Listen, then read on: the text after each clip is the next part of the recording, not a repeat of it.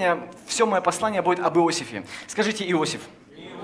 Иосиф был удивительный человек. Вы знаете, а, я иногда из-за того, что мы взрослеем или становимся старше, тебе кажется, что и аудитория в зале такая же. Но я же понимаю, что мы на молодежной конференции, некоторым из вас 15, 16, 17, 18, 20 лет. Несколько дней назад мы сели в молодежном офисе, я спросил одного парня, сколько ему лет, он сказал 21. Я думаю, 21 год это на 16 лет младше, чем я. То есть еще несколько лет, это получается два его, да, или как-то вот такая какая-то страшная история. Но я понимаю, что молодежные конференции, они рассчитаны конфер... Э, к, к молод... как направлены на молодежь. Иосиф был молодым парнем, был молодым пацаном, который э, жил вот в свое время. И знаете, если быть до конца библейскими и если быть теологическими, то мы с вами понимаем, что Иосиф – это где-то прообраз Иисуса Христа. Мы видим в нем, как Бог через его жизнь избавляет э, народ израильский от голода. Мы видим, как Бог ведет его, как все это происходит в его жизни. И вы знаете, я думаю, что нам с вами сегодня необходимо взять несколько уроков для своей жизни из жизни Иосифа когда я думаю про Иосифа, я читаю, я не знаю, сколько раз я читал про Иосифа, я не знаю, сколько вы раз читали про Иосифа. Может быть, здесь есть люди, которые никогда не читали про Иосифа и думаете, кто такой Иосиф? Сталин или какой там, да, про кого сейчас Иосифа будет речь идти. Да, а Иосиф, который был в Библии, который а, как, ну, помог пережить им голод и, да, стал удивительным человеком в истории израильского народа. И Иосиф – это пример. И я так думаю, что если на молодежной конференции не говорили про Иосифа и про Гедеона, тогда конференция не настоящая. На молодежной конференции должны были обязательно затронуть двух личностей, и я не знаю, кто о чем будет дальше проповедовать, но я первую проповедь уже украл или взял уже, да, а, про Иосифа. И написано, смотрите, давайте мы откроем с вами Бытие, 37 главу. Пойдем в самое начало Библии, да, Бытие 37 глава, и мы несколько слов буквально скажем отсюда, и потом будем размышлять на тему, кто же был такой Иосиф. Написано 37 глава, 3 стих. Израиль, его отец, да, если подумаете, Израиль это как государство, да, Израиль любил Иосифа более всех сынов своих, потому что он был сын старости его и сделал ему разноцветную одежду. Израиль – это отец э, Иосифа, он так сильно любил его, и Библия говорит, что он сделал ему какую-то специальную одежду, которая не была у других э, детей. Их там было много, да? Андрей помнит число, сколько их точно было. 12, да? Вот, подсказ, тихо подсказывает. Нет, он может не тихо подсказывать. Почему? Потому что мы вместе с ним учились, я никакие термины не помню, Андрей все помнит. Если Андрей рядом, мы спасены. И Израиль, смотрите, сделал ему разноцветную одежду. Он родился в то время, когда он родился. И он родился последним. И знаете, вот у меня вопрос к вам первый. Мог ли решить Иосиф, каким ему родиться по счету? Нет. Вообще нет. Знаете, сегодня первое, то, что я хотел вам сказать, не ты решаешь, когда тебе родиться. И знаете, я так благодарен Богу за время, в которое мы с вами сегодня живем. Я иногда думаю со своей женой, думаю, а вот если бы мы родились 200 лет назад? Вы помните, еще было 200 лет назад, да? Вот не в той семье родись, да? И как бы кем ты будешь, да, и вот все это будет происходить. Некоторые говорят, вот мы там родились, это время какое-то не такое, там страна не такая, государство не такое, правительство не такое. Недавно мы были в Индии, я думаю, у нас очень хорошая страна и очень хорошее правительство. Я вам точно говорю, что там, где мы находимся с вами, нам кажется, у нас что-то не так. Нас всего 150 миллионов почти, а тех полтора миллиарда почти уже. И у них вот точно что-то с правительством не так. А у нас вроде все более или менее. И смотрите, не мы с вами решаем, когда нам родиться. Вы знаете, есть люди, которые до конца своей жизни обвиняют родителей, обвиняют обвиняют государство, обвиняют людей, которые вокруг находятся, город, то, что им что-то не дали, и они всю свою жизнь живут с тем, что они чем-то недовольны, потому что что-то не произошло в их жизни, когда они родились. Что-то им не дали, не дали им образование, не дали им воспитание, не дали им еще каких-то вещей. Иосиф не мог решать, когда ему родиться. Он родился последним, и если, я не знаю, в зале здесь есть, вы младшие дети, а у вас есть старшие – наверное, вас не любят старшие, правда? Потому что вы, скорее всего, нравитесь больше своим родителям. У меня есть трое детей, и самая последняя дочь, она самая сладкая. И все остальные это чувствуют реально. И я ничего не могу с собой поделать. Я всех люблю детей, но вот Софа, вот что-то в ней есть такое, что как бы совсем, да, вот э, другое. И когда у Софы было несколько дней, недель назад день рождения, старшая сестра за два месяца начала уже ревновать у нее уже все плохо. И когда день настал, вот этот день X, у нее вообще кошмары происходили. Когда той принесли подарки, началась вся эта история. Все, трагедия там целая в семье. Но младший ребенок не виноват, потому что он родился младшим, и отец его любил. И знаете, здесь с вами мы должны увидеть что-то интересное. Иосиф, да, он там, где родился, а отец его, Израиль, любил его больше, или как, ну, что-то сделал, хотел ему больше, потому что он как бы продлевал вот э, это время, когда дети были маленькие. И он это интуитивно делал, это не было как-то специально, он не хотел это сделать так, что, так, ты младший, сейчас тебе дадим самый лучший подарок, а те пускай завидуют? Это происходило интуитивно. Это просто что-то хотелось сделать. И хотелось, чтобы младший ребенок, он оставался дольше младшим, чтобы вот он был маленький. Вообще вот так оставить его, да? Вы все, наверное, сталкивались с этой историей. Хотели бы, чтобы щенки оставались щенками, правда? Такие маленькие вот. Такие хорошенькие такие они. А потом вырастает что-то непонятное, да? Ну, с людьми так же бывает. Да? Э, и, знаете, я вспоминаю свою жизнь или думаю о своей жизни. Я родился в Копейске. Вы, наверное, даже не знаете такой город. О. Да? Ну, Челябинск это хорошо, Копейск это, вы должны понимать, это, ну, это как бы не совсем Челябинск, да? Э, это, э, это больше печально, чем радостно, да? Там 20-я шахта, там э, районы, по которым ты ездишь, до сих пор надо машины закрывать, чтобы там никто не зашел в машину, пока ты едешь. Да? И я родился в Копейске. И я, знаете, я могу сказать вам, что моя жизнь это есть свидетельство. И знаете, я Э, как сказать, с каждым днем все больше и больше ценю то, что Бог дал мне, потому что я помню, откуда я. Или я знаю, что произошло со мной, и что Бог сделал в моей жизни, и я совсем не виноват там, где я родился. Я могу долго сидеть и объяснять всем людям, знаете, у меня нет никакого будущего, потому что люди из Копейска обычно, вы знаете, мало выдающихся людей из Копейска, правда? Нет, есть градские еще. Александр Паль. И еще, я не знаю, кто там, да? Ну, да, я вошел в тройку лидеров. А, и если я думаю, думаю, а что я могу обвинять? И знаете, э, мое прошлое или там, где я родился, как Иосиф, так и я, мы не могли решать.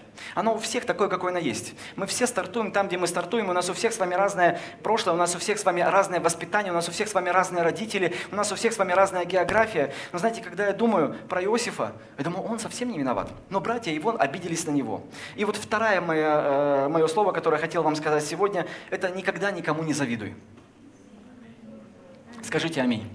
Вы знаете, э, все началось безобидно. Эти братья, которые возненавидели Иосифа, они возненавидели его из-за того, что у него была лучшая одежда. Сегодня вокруг нас есть люди, у которых одежда лучше, чем у нас, правда? Нет, тут сказал. Это, наверное, вы судела, наверное, да, приехали сегодня или откуда. Э, и есть так много вещей, которые вокруг происходят лучше, чем у нас. И если мы будем завидовать людям, которые находятся вокруг нас, это рано или поздно разрушит нашу жизнь. Мы видим, что братья Иосифа не продвинулись ни на чуть в своей жизни, а их жизнь была сплошным кошмаром, потому что из-за зависти вся их жизнь была разрушена. И сегодня Иосиф, который совсем не виноват в то время, когда он родился, и отец оказывал ему большие знаки внимания, становится камнем преткновения для этих братьев. Они начинают завидовать ему, а, им понравилась его одежда и так далее, и так далее, и так далее. Они начали завидовать ему, начали завидовать мечтам, которые были в его жизни, начали завидовать его планам, начали завидовать его о том, что он хотел сделать в своей жизни.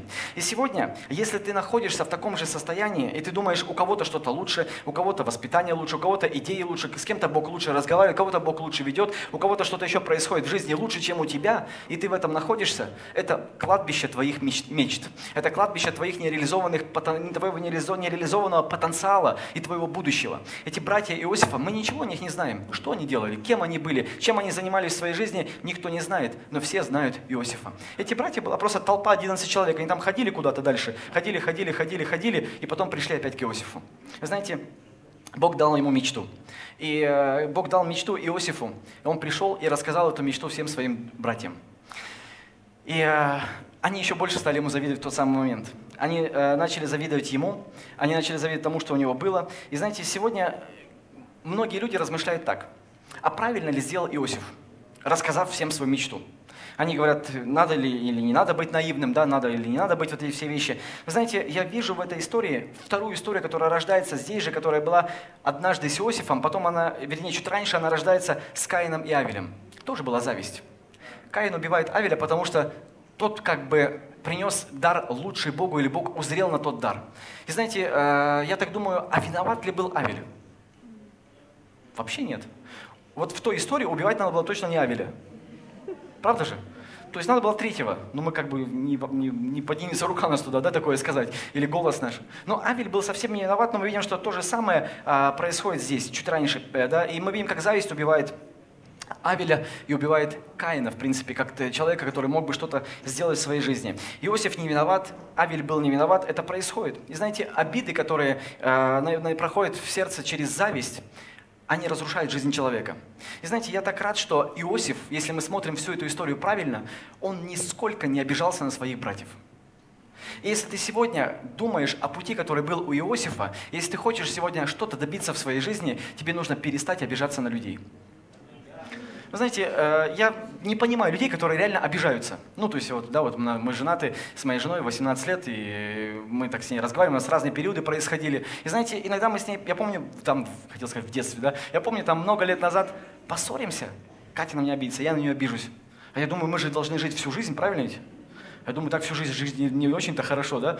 Я прихожу к Кате и говорю, Катя, ты обиделась на сколько? На несколько дней или на минут 20-30. Я говорю, если ненадолго, то давай сразу сейчас помиримся, потому что какой смысл так вот ходить, да, как бы. Мы же все равно в итоге помиримся, да? То есть, да, вот я не знаю, можно было сравнить, да, когда я домой прихожу, э, вчера домой захожу, пахнет булочками. На кухню захожу, яблоки нарезаны. Ну я же знаю, где-то булочки есть. Я их нашел и съел. Да? Э, и, то есть, ну, что меня их прятать, я их все равно их найду, правильно? Да? Э, и вот обида, она рождается в человеке, когда с ним неправильно поступили. И я скажу вам так, что жизнь несправедливая штука. Иногда с вами будет поступать несправедливо. И ты выбираешь, обижаться тебе или не обижаться. Ты выбираешь, как тебе поступить в тот самый момент. Если ты обидишься, ты остановишь благословение в своей жизни. Если ты обидишься, ты остановишь продвижение в своей жизни. Если ты обидишься, Бог не сможет говорить в твое сердце, потому что оно будет полно обиды, горечи, разочарования и так далее, и так далее, и так далее. Человек с разбитым сердцем, человек с сердцем полным обиды не способен исполнить волю Божью. Тебе нужно отпускать легко вещи, которые происходят в твоей жизни, э, которые приходят в твою жизнь э, от других людей. И знаете, когда я говорю об обидах, я не думаю, я не говорю о чем таком, чем бы сам не сталкивался. Много раз и до сих пор я переживаю в своей жизни много вещей, когда слышу, какие гадкие вещи люди говорят обо мне. И знаете, если бы я отвечал гадкому человеку каждый раз, я бы, наверное, не, мне бы не хватило вообще времени и силы, чтобы разговаривать, разбираться, выяснять, э, оправдываться и так далее, и так далее, и так далее. Лучше отпустить эти вещи. Аминь. И Иосиф не обиделся, и это помогло им пройти дальше. Третья вещь, о которой я хотел бы говорить дальше здесь сегодня касательно Иосифа, он был наивным. И вот мы начали уже маленечко об этом разговаривать. И знаете, так часто люди сегодня говорят о том, что нужно быть таким каким-то продуманным. Нельзя никому ничего рассказывать. Ешь, если хочешь быть здоровым, ешь один и в темноте, да, примерно как-то так, да? Бог дал тебе мечту, никогда никому ничего о ней не рассказывай. Иосиф был наивный. Он пришел к своим братьям и сказал, братья, Бог дал мне сон. И знаете, я думаю, когда он это рассказывал, это было примерно точно так же, как Давид пришел и сказал, а кто это такой необрезанный, который там стоит и ругает народ израильский? Помните, да, он пришел, он не просто, знаете, пришел так с деловым видом, он пришел туда и сказал, Бог дал мне сон, Бог дал мне мечту. И он смело рассказал своим братьям, не боясь за реакцию о том, что будет в его жизни, рассказал, как есть было на духу. Потом дальше ему второй сон приснился, что родители, помните, вся вот эта история, он родителям все рассказал. Но мы видим, что не родители убивают Иосифа, да, хотят убить Иосифа, но братья его, они еще больше обиделись на него, еще больше возненавидели его. И знаете, сегодня, когда я думаю о том, а быть ли мне наивным, я хочу лучше быть наивным, чем продуманным. Вы знаете, Бог использует наивных людей. Иногда, слава Богу, что мы каких-то вещей с вами в жизни не знаем. Вы знаете, э, наивность заключается в чем? Если бы мы с вами знали, что нас с вами ждет впереди, мы, скорее всего, бы никуда бы не пошли. Но из-за того, что мы не знаем, вот вы когда здесь сидите и думаете, когда-то нас будет несколько тысяч, мы в Санкт-Петербурге соберемся 10-15 тысяч человек, вы даже не представляете, что вас ждет. И надо ли вам это? И если вам рассказать все, что вас ждет, скорее всего, некоторые скажут, я пойду какой-нибудь другой дорогой. И вот наивность, она необходима. Вы знаете, я помню, когда мы начинали молодежное служение в Челябинске, это было э, почти 20 лет тому назад. Я помню, однажды мы ехали в машине с одним из служителей церкви. И ты обычно от служителей церкви ждешь какой-то поддержки, правда? Ну, иногда ты можешь разочароваться, скажу тебе смело. Я помню, мы ехали с одним из пасторов церкви, ехали в машине вместе, и я ему рассказывал, какие вещи мы хотим сделать с молодежным служением, что мы хотим сделать. Я только стал тогда молодежным лидером, опыта не было, планов не было, идей как, особо каких-то не было. И я думаю, что если бы сегодня я сам себе встретился через 20 лет, наверное, я тоже бы как-то так осторожно посмотрел бы на себя.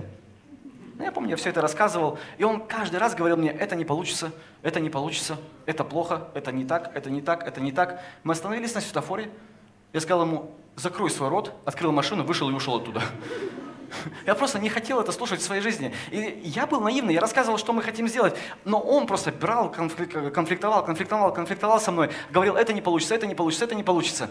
Вы знаете, наверное, 99% из того, что мы тогда говорили, получилось, и даже больше. И я так благодарен Богу, что я не пустил это в свое сердце. Я помню, когда я пришел к своей жене. Э, она не была тогда женой, моей девушкой была. Я помню, к ней пришел тогда и сказал, ее отцу сказал, я хочу жениться на вашей дочери.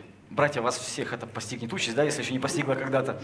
И я помню, когда он посмотрел на меня, мне было тогда 18 лет, да, вот кому из вас есть 18 лет? Вот знаете, мне в 19 уже сын родился. Вам страшно представить, да, это на руках?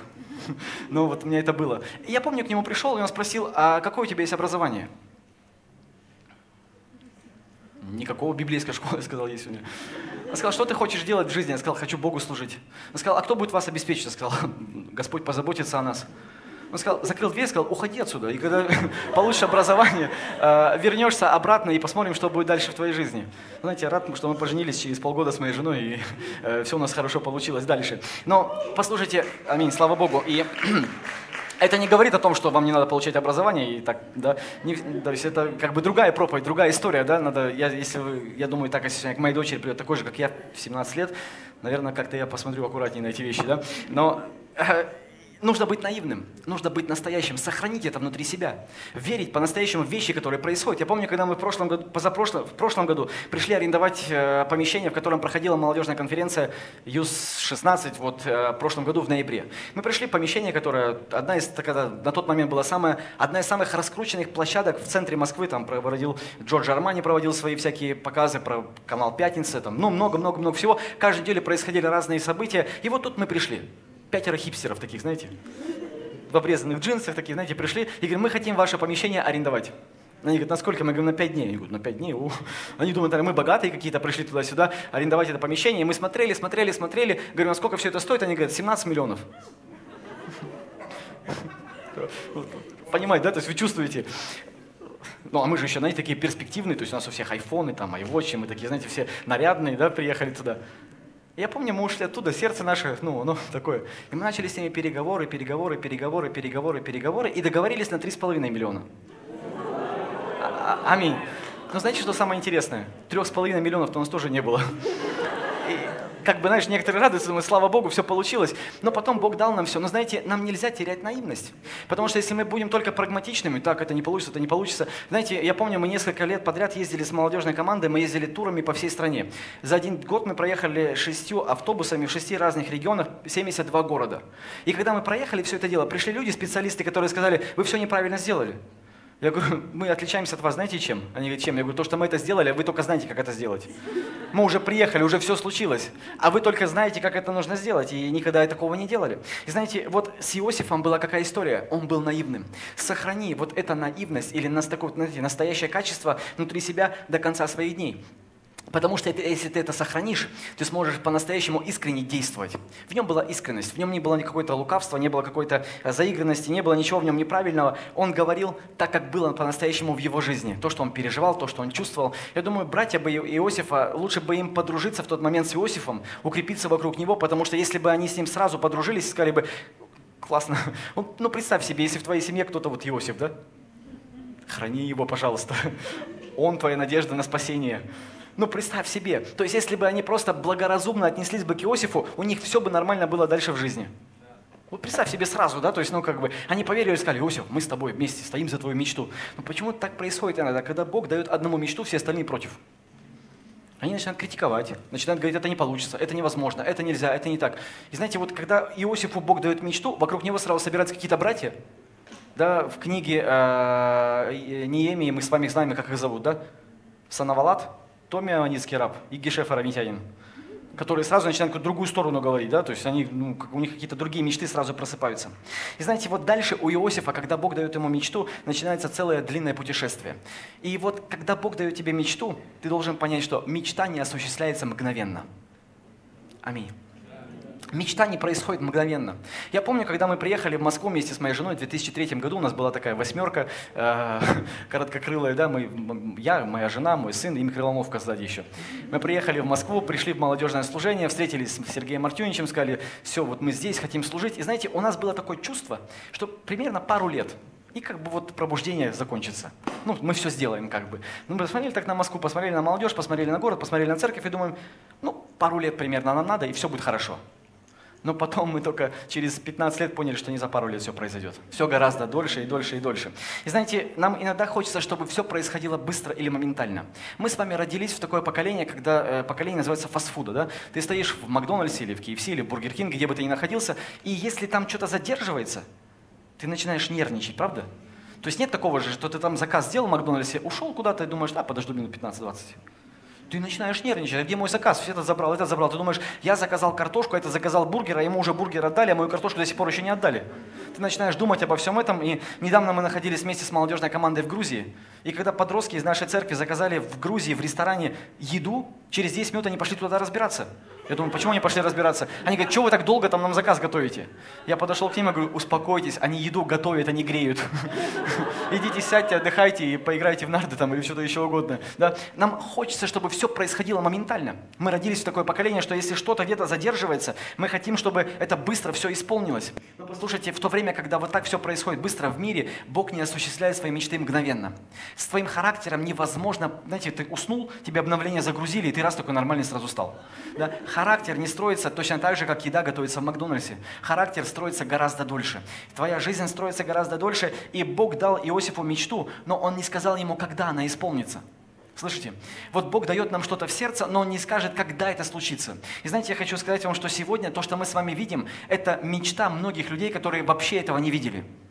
До нас были молодежные служения, до нас были церкви, и они бы мечтали увидеть несколько сотен молодежи вместе, но они этого никогда не видели. И таких были поколения, и поколения, и поколения, а мы с вами сегодня это видим. И мы должны быть благодарны Богу за то, что мы с вами видим сегодня. Аминь.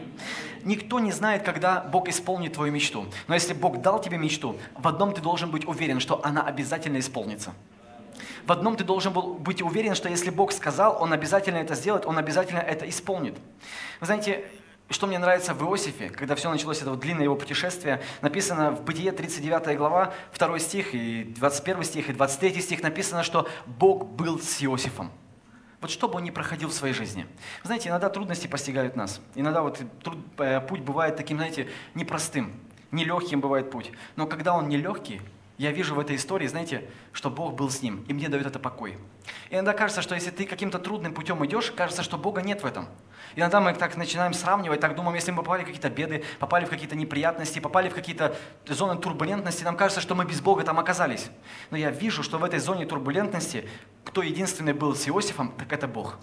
Он был рядом с ним во все эти моменты. И знаете, мы научены горьким опытом или научены таким, знаете, хорошим, хорошим, хорошим прошлым или опытом, который был в нашей жизни, что если путь трудный, то точно правильный. Если путь легкий, то какой-то он неправильный. Мы научены опытом, или как научены, вот да, написано, что чувства навыкам должны быть приучены. Вот мы научены этим в своей жизни, что если ты идешь трудным путем, то, скорее всего, это путь правильный. А если ты идешь легким путем, то что-то там не так. Вы знаете, я помню, когда мне было 18-19 лет я слышал одного миссионера, который сел на сцене, так ногу на ногу закинул и сказал так, что если Бог призовет меня в Африку, то мне придут билеты, меня отвезут туда, и вот как-то все это так само по себе случится. Ничего делать не надо. Если Бог дал тебе мечту, все остальное случится на протяжении 20 лет такого со мной в жизни ни разу не происходило. Всегда как-то трудно. Я даже не знаю, правильно это или нет, но всегда как-то трудно. Вы знаете, мы э, переживаем постоянно какие-то разные моменты, и всегда трудно. И я никогда не забуду все наши истории с молодежными конференциями, с нашими турами, с нашими фестивалями, с нашими молодежными собраниями, с нашей командой. Всегда как-то трудно. Знаете, сегодня много людей восхищаются нашей молодежной командой. У нас такая классная команда, мы все такие классные, мы все такие дружные, у нас такие классные фотки в Инстаграме у всех. Но знаете, нет у нас таких фоток, когда мы ссоримся, ругаемся, или все остальное происходит. Я помню, несколько лет назад мы сидели с, такими, с несколькими нашими лидерами на выезде для того, чтобы решать, каким будет следующий год. Сидели, сидели, решали, решали, один за другого зацепился, и мы два часа друг на друга кричали. В этот момент заходит один из главных баптистов нашей страны. Он случайно проходил там, посмотрел на нас и думает, Господь благослови их. Я знал, что с ними что-то не в порядке, и ушел в другую сторону. Даже ничего не мог сказать, потому что страшно было ему. Потом мы еще полтора часа ругались, а когда мы еще полтора часа ругались, в этих полтора часа я думаю, Господь, как нам из всего этого выйти теперь? Мы же все перессорились, вообще там такое все происходит. Потом помирились, поплакали, ну, в общем, все было хорошо. Но ты должен понимать, что если ты идешь вперед, идешь к Божьей цели, к Божьей мечте, легко не будет. Вы знаете, я иногда думаю так, мы много разговариваем об этом. Мы думаем, вы, может, уже сталкивались с этим, а может, столкнетесь. Я иногда вижу, как, на мой взгляд, я могу ошибаться, неправильные люди, у них есть деньги для каких-то реализаций проектов. Нам кажется, что мы правильные люди, правда? Денег у нас все время нету. Ну, понимаете, да? То есть я иногда не понимаю, как это находит друг друга. Я иногда встречаюсь с людьми, я думаю, зачем они тратят вот эти деньги вот туда? Ну, я сейчас пример, может быть, не совсем такой приведу, да? Иногда смотришь, вот человек идет, у него, знаете, вот джинсы старые, башмаки старые, но сумка Луи Виттон. Ты думаешь, зачем ты ее одел вообще сюда, да? Ну, понимаете, поймите меня правильно, да? То есть, ну, как бы, вот несоответствие полное в его жизни. Думаешь, как это могло здесь вот произойти? И иногда смотришь на каких-то людей, на проект и думаешь, зачем Бог вообще это все там устроил? Как-то у них это все происходит, а здесь у нас как бы каких-то вещей нету. И я понял однажды, знаете, почему у нас порой чего-то не хватает в жизни? Для того, чтобы мы верили в Бога. Честно вам скажу, знаете, потому что если нам сегодня дать деньги, нам, скорее всего, Бог не нужен уже. Мы же все знаем. Мы реально все знаем, как сделать надо. Единственное, чего у нас не хватает, это денег. И мы идем просить их у Бога. И говорим, Господь, дай нам, помоги нам, и так далее, и так далее, и так далее. И вся наша зависимость уходит туда. Иосиф проходил ад в своей жизни. Если мы могли бы посмотреть, что происходило с ним, когда Бог дает ему мечту, его продают в рабство. И ты знаешь, вот здесь ты должен подумать так, что все в его голове подсказывает, что он делает все что-то неправильно все в его голове подсказывает, что что-то происходит не так, что что-то не то. Все в его голове подсказывает, что он точно неправильным путем идет. Его продают в рабство. В рабстве его находят дальше, потом он становится э, у Патифара. Потом это жена Патифара, которая появляется в его жизни. Он проходит и это испытание, потом он находится в тюрьме, потом вот это происходит с ним, он в тюрьме там находится, потом он сон отгадывает, помните? И виночерпи про него забывает. И это все длиной в 13 лет. И знаете, ладно бы это там какая-то, знаете, весна или осень, тут у нас в Москве зима 4 месяца шла, мы чуть не умерли. А у него 13 лет все это происходит. И когда ты думаешь, вот это все происходит 13 лет, и просвета никакого нету, а когда вроде бы наступает просвет, все опять теряется, я думаю, что с каждым испытанием Господь смотрел на Иосифа и думал так, Иосиф, ты еще пока не готов. Давай еще вот это пройдем. Он еще это проходил, еще это проходил, еще это проходил. И каждый раз, когда он проходил какие-то испытания, Бог смотрел на его жизнь. Вы знаете, сегодня я верю, что когда мы проходим с вами испытания в своей жизни, Бог делает нас готовыми к тому, чтобы встретиться с нашей мечтой. Если сегодня мы не пройдем испытания, если мы правильно не пройдем испытания в своей жизни, то мечта, если мы получим ее, или то призвание, которое мы подаем к нему самым-самым близким а, путем, оно разрушит нашу жизнь. Вы знаете, сегодня я вижу, как если молодые люди получают все в самом начале, это губит их жизнь. Мои дети и все другие дети любят конфеты, правда? Но мы с вами взрослые отличаемся тем, что мы можем их есть раз в день по одной. Ну, не все, но... А дети не могут. Если моей дочери дать любой из них, дать мешок конфет и сказать, кушай по одной в день, это бесполезно вообще. Она их съест сразу все. И найдет аргументы и все такое, и это разрушит ее жизнь. Вы знаете, когда мы переживаем трудности, как Иосиф здесь, нам всегда кажется, что что-то неправильное. Но мы видим с вами здесь, что путь к мечте, как у Иосифа, так и у нас, он бывает непростым. Мы сталкиваемся с трудностями в своей жизни. Я до сих пор не забуду, как мы переживали что-то в своей жизни вместе с женой, вместе в служении. Мы переживали много трудных разных моментов в молодежном служении. Сегодня мы видим на молодежном собрании полный зал. Мы видим там и радуемся. И сегодня, когда я ехал сюда, я читал книгу э, человека, который изменил всю историю Сингапура. Сказал такую интересную фразу, мне понравилось. Он сказал, сегодня поколения живут в Сингапуре, но они должны понимать, что не всегда так было. И сегодня то, что мы видим с вами, мы должны понимать, что не всегда так было. Было по-другому, и мы должны начать ценить то, что у нас происходит сегодня в жизни. Трудности, которые мы преодолеваем, делают наш путь правильным. Или как э, в трудностях мы становимся сильнее, крепче. И тогда, когда мы приходим к своей мечте, мы готовы, мы созревшие, и мы можем действовать в этой мечте. Вы знаете, шестое, что бы я хотел сказать здесь про Иосифа, это то, что нам необходимо с вами всегда делать все хорошо. Вот что мне нравится в Иосифе, он никогда плохо ничего не делал. Он старался изо всех сил в своей жизни, и ему доверяли другие вещи. Вы знаете, когда его продали в рабство, он ничего не умел делать. Он был младшим сыном, и младшие дети особо это ничего не умеют делать. Вот он, ему одежду подарили классную, да, вот он такой был, такой, ну, родители его больше всех любили, его продали в рабство, и он не был так, знаете, что он на все руки мастер был. Он ничего, наверное, не умел делать. Но там по пути научился всему. И мне нравится, что Иосиф брался за любую работу.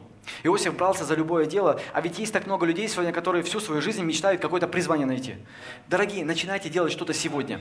Начни что-то делать там, где ты находишься сегодня, и делай это хорошо. Что бы тебе не доверили сегодня, чем бы ты ни занимался, звук, свет, декорации, пол мыть, таскать какие-то разные вещи, на работе на своей, где бы ты ни находился сегодня, делай хорошо то, что ты делаешь, это будет хорошим путем к твоему продвижению. Человек, который плохо делает то, что ему доверили сегодня, вряд ли ему доверят что-то хорошее завтра. Вы знаете, я увидел это в своей жизни, такую интересную вещь. Если ты что-то хорошо делаешь, тебе доверяют еще больше. И иногда тебе кажется, что это может раздавить тебя, но с другой стороны, никто не хочет дать больше человеку, который плохо что-то делает. И сегодня, если ты находишься в церкви, а тебе день за днем доверяют различные служения, это означает, что ты все правильно делаешь в своей жизни. Вот мой вопрос, знаете, в следующем. Если тебе ничего не доверяют, вопрос, а правильно ли ты делаешь что-то в своей жизни? Потому что обычно человеку, которому не доверяют, ему ничего и не дают. Если тебе сегодня ничего не дают в церкви делать, вопрос, а ты вообще нормально что-то делаешь в своей жизни? Но если тебе доверяют, если тебе дают разные-разные-разные-разные вещи, это означает, что ты все правильно делаешь. Иосиф не сидел и не ждал, пока какая-то рыбка к нему золотая приплывет, он не ждал, пока какой-то удачный случай произойдет в его жизни, он брался за любую работу, он брался за любое действие и делал это весьма хорошо. И мы видим, что когда он делал что-то хорошо в своей жизни, это располагало дальше и дальше и дальше и дальше. Недавно я услышал со слов пастора Мацулы, что он, когда он был в своей церкви в Норвегии, а, был там молодежным лидером, он говорит, я все делал в своей церкви. И мне так это нравится, потому что сегодня он пастор большой церкви. А было время, и до сих пор есть время, когда он делает много разных вещей, которые совершенно не должен делать. Но каждый раз, когда он их делает, он делает их хорошо. Вот пускай это будет как стимулом, или пускай это будет как стержнем в твоей жизни. За что бы ты ни брался в своей жизни, сделай это хорошо. И знаете, иногда, когда я слышу какие-то разные призывы в своей жизни, или когда я слышу, когда люди о чем-то начинают просить, я чаще всего поднимаю руку и соглашаюсь на какую-то ответственность, не зная, как ее сделать, и не зная, когда я буду ее делать. Но рука автоматически поднимается. Потому что если никто не поднимает руку, ну кто-то же должен поднять ее. Я поднимаю руку, и я знаю, как Бог потом дальше ведет. Он дает все необходимое для того, чтобы исполнить то, что ты решил сделать в своей жизни. И нам необходимо быть инициативными, как Иосиф был. Он делал хорошо и был инициативным. И сегодня точно так же, где ты находишься, пожалуйста, делай хорошо то, что ты делаешь, и проявляй инициативу, сколько это возможно. Аминь. Проявляй инициативу день за днем. Знаете, я скажу вам так, Бог использует не талантливых порой, Он использует инициативных. Таланты Он дает. Он даст тебе все необходимое для того, чтобы исполнить Его призвание, а тебя необходимо, чтобы ты проявил инициативу. А тебя необходимо, чтобы ты начал действовать, а тебя необходимо, чтобы ты поднял руку. И знаете, что интересно? Когда нам кажется, что никто не видит то, как мы делаем, Бог всегда видит, что мы делаем с вами. Иногда люди могут не оценить нас. Мы видим там с Иосифом, когда он разгадал сон, виночерпий забыл про него, это, вся эта история случилась, он там остался опять. Но Бог поднял его дальше.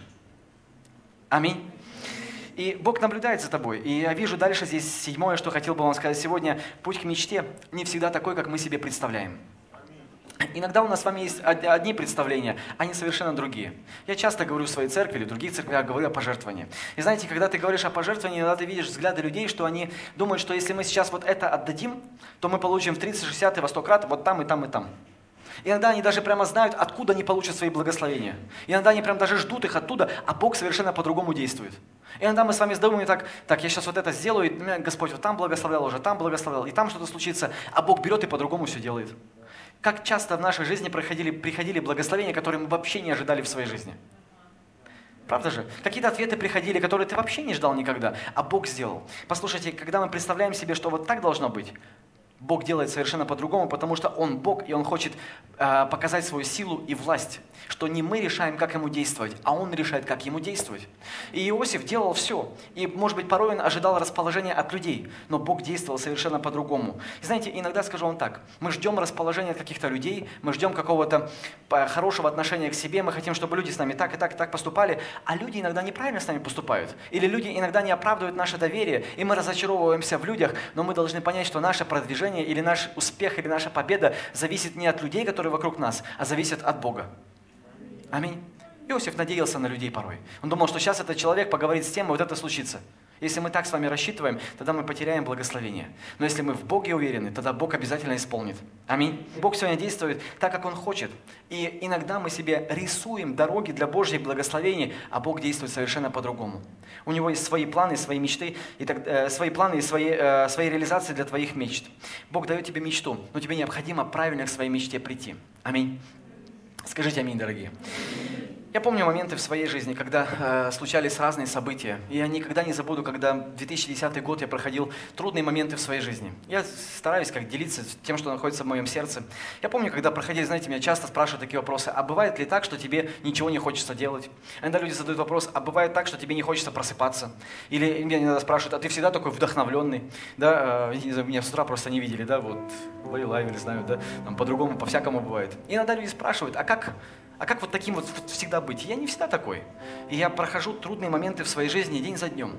И знаете, иногда мне кажется, что трудных моментов гораздо больше, чем счастливых моментов. Ну, потому что все время какие-то трудности. И трудности приходят оттуда, откуда ты вообще их не ожидаешь. Или удар какой-то приходит, откуда ты вообще не ждешь его. И когда, казалось бы, все налажено, и когда, казалось бы, все сделано хорошо, опять что-то происходит не так. С одним человеком договорился, с другим договорился, с третьим поговорил, тут уладил, там уладил, там уладил. Раз здесь что-то происходит, раз здесь что-то не заработало. Наверное, звукорежиссеры меня могут понять. Когда все настроено, потом раз что-то не работает, думаешь, ну как так могло случиться? И это никогда не заканчивается. Всегда это происходит, и происходит, и происходит, и происходит. И я помню 2010 год, когда мы вместе с моей женой, у нас тогда был такой трудный период в жизни, в отношениях было сложно, в церкви, в служении было сложно. И, и когда вот в отношениях сложно, в церкви сложно, с друзьями сложно, когда мне было 30 лет, я думаю, ты еще не понимаешь, кто ты вообще в жизни. Меня иногда спрашивают, а ты точно знаешь, что ты молодежный пастор? Я до конца не знаю, тот я или нет. Ну, до сих пор не могу понять. Вот некоторые люди четко знают, что они должны делать, а я до сих пор не знаю. И э, я помню, это все происходило в моей жизни. И пиком тогда того 2010 года случилось так, что мы потеряли ребенка. Я помню, я, моя жена, мы так, знаете, были просто, вот, как будто, знаете, все самое плохое могло случиться, случилось. Я помню, было, мы были полностью разбитые. А что дальше будет? Мы не знаем, кто мы, куда мы, как мы, что будет дальше происходить. И вот еще такая трагедия в жизни. Но знаете, я помню тот год, когда это, так знаете, вот мы не, я вот если что-то вспоминаю в том году, то я точно помню, что мы ни на кого не обижались. Не было так, что, вот знаете, когда трудности случаются, мы иногда говорим, Бог, почему это со мной случилось? Мы ни разу такой молитвой не молились. Ни разу мы не сказали, Бог, зачем все это с нами случилось, почему это с нами произошло, кто виноват, этот или этот или этот. Ничего не было в нашем сердце такого. Мы продолжали служить или продолжали делать то, что мы должны будем делать. Я помню однажды, когда мы сидели на собрании, и Бог так проговорил нашу жизнь, и мы должны были поехать и, э, в свой город, оформить документы, и мы тогда решили, что мы точно установим нашу дочь. Мы хотели девочку туда, и мы оформили все документы, поехали, установили ее. Через какое-то время мы забеременели, у нас родилась вторая дочь. И знаете, я помню, как столько благословений пришли в нашу жизнь, когда мы прошли тот самый год. Я думаю, слава Богу, что мы их правильно прошли, что мы не свернули ни какую-то сторону. Вы знаете, иногда люди бывают так, что когда трудности приходят в их жизнь, они берут отпуск от служения. Никогда не возьми отпуск от служения. Это самая страшная ересь, которая только может быть в жизни. Отпуск от отношений с друзьями и отпуск от, от, от служения. Следующая стадия – это мир. Все, точно тебе говорю. Когда человек перестает общаться с верующими, и когда человек перестает служить в церкви, третья стадия – он в мире. С бутылкой пива или там дальше что-то происходит в его жизни. Когда ты проходишь трудности, никогда ни на кого не обижайся. Никогда никому не завидуй. Проходи их достойно. И когда ты пройдешь их достойно, Бог благословит тебя. Вы знаете, я э, так вижу в своей жизни, что каждый раз, когда мы проходим что-то, я хочу, чтобы Бог хранил мое сердце. Не хочу обижаться, не хочу завидовать, не хочу э, каким-то печальным или грустным быть, не хочу какие-то вопросы задавать. Понимаю, что если я прохожу трудно, значит все правильно. Когда однажды Бог обращается к Моисею и говорит, Моисей, ты должен вывести народ израильский из Египта, Моисей сказал, это не я. Я не готов, я не могу, мне не получится. Сказал, кого-нибудь другого найди, Моисей. Но Бог, знаете, не отступал от Моисея, потому что когда Моисей понял, что это не он, Бог тоже знал, что Моисей это не он но Бог его именно использовал. Потому что если мы точно уверены, что мы такие классные, что у нас все получится, что у нас все хорошо, Бог маленько сомневается насчет, на, на, на, на наш счет, потому что мы слишком самоуверенные. Но если мы скромные, если мы доверяем Богу, если мы верим, что Бог поведет нас, и Моисей, когда стоял там перед, э, перед Богом в этом огненном кусте, он понимал, что ему нужно пойти к фараону. А он вообще не хотел к фараону идти. Сегодня многие в Египет хотят поехать, а Моисей не хотел туда в Египет поехать. Его там искали. У него проблемы были с Египтом. Он знал, что его ждет. Но он также чувствовал или видел Божье призвание. И знаете, сегодня, вот когда ты, Бог тебя к чему-то призывает, или Бог что-то хочет сделать в твоей жизни, хорошо понимать точно так же, как Моисей понимал. Ведь он реально понимал, куда он пойдет. Ему от этого становилось страшно. Вот точно так же скажу вам сегодня, мечта. Это что-то хорошее там далеко. Но по пути будет так много трудностей разных. Но по пути так будет много разных плохих моментов, которые могут случиться в твоей жизни. Иногда мы чувствуем давление э, физическое, иногда эмоционально, иногда от друзей, иногда от разных других людей, потому что мы идем правильно там к мечте, которая ждет нас впереди. Знаете, я бегаю марафоны. Я люблю бегать марафоны, и пять уже пробежал в своей жизни. Один, кстати, пробежал в Санкт-Петербурге, и следующий в других странах бегаю. И знаете, что интересно? Я помню, когда мне родилась мечта пробежать первый марафон. Вы знаете, я даже не знаю, чем это описать. Вот ты вот так вот лежишь на кровати, вот как Авраам буквально. Ты видишь звезды, и Бог говорит, посчитай звезды. И ты раз их считаешь, думаешь, классно как. Я представил марафон, думаю, я пробегу марафон. Вот такая, знаете, вот в сердце такой вот, вот побегу марафон. 42 километра, я представил, какие кроссовки у меня новые, красивые, какая одежда, вот знаете, вот когда кроссовки новые, бежишь как-то быстрее, да, вот все это так в школу, помните, как хотелось, да, сильно, когда мама подарила вечером кроссовки. И, и вот, да, вот мечта пробежать марафон, она такая, знаете, какая-то такая далекая, как-то даже кажется несбыточная где-то там. Но я понимаю буквально сейчас, когда пробежав 5 марафонов, я знаю, что вот подготовка к марафонам это всегда очень трудно. Для того, чтобы пробежать марафон 42 километра, мне нужно 742 километра пробежать до марафона. И когда ты думаешь об этих 742 километрах, ты думаешь, а надо ли бежать потом эти 42? Ну, ты уже пробежал много. И так все начинается безобидно, знаете, начинается 5, 7 километров, 5, 9, 5, 7, 5, 9, потом 5, 9, 9, 13, 5, 9, 9, 18, 5, 9, 9, 23, 5, 9, 9, 27, 5, 9, 9, 32. И знаете, когда ты бежишь марафон, там много людей. Они все хлопают, такие таблички стоят.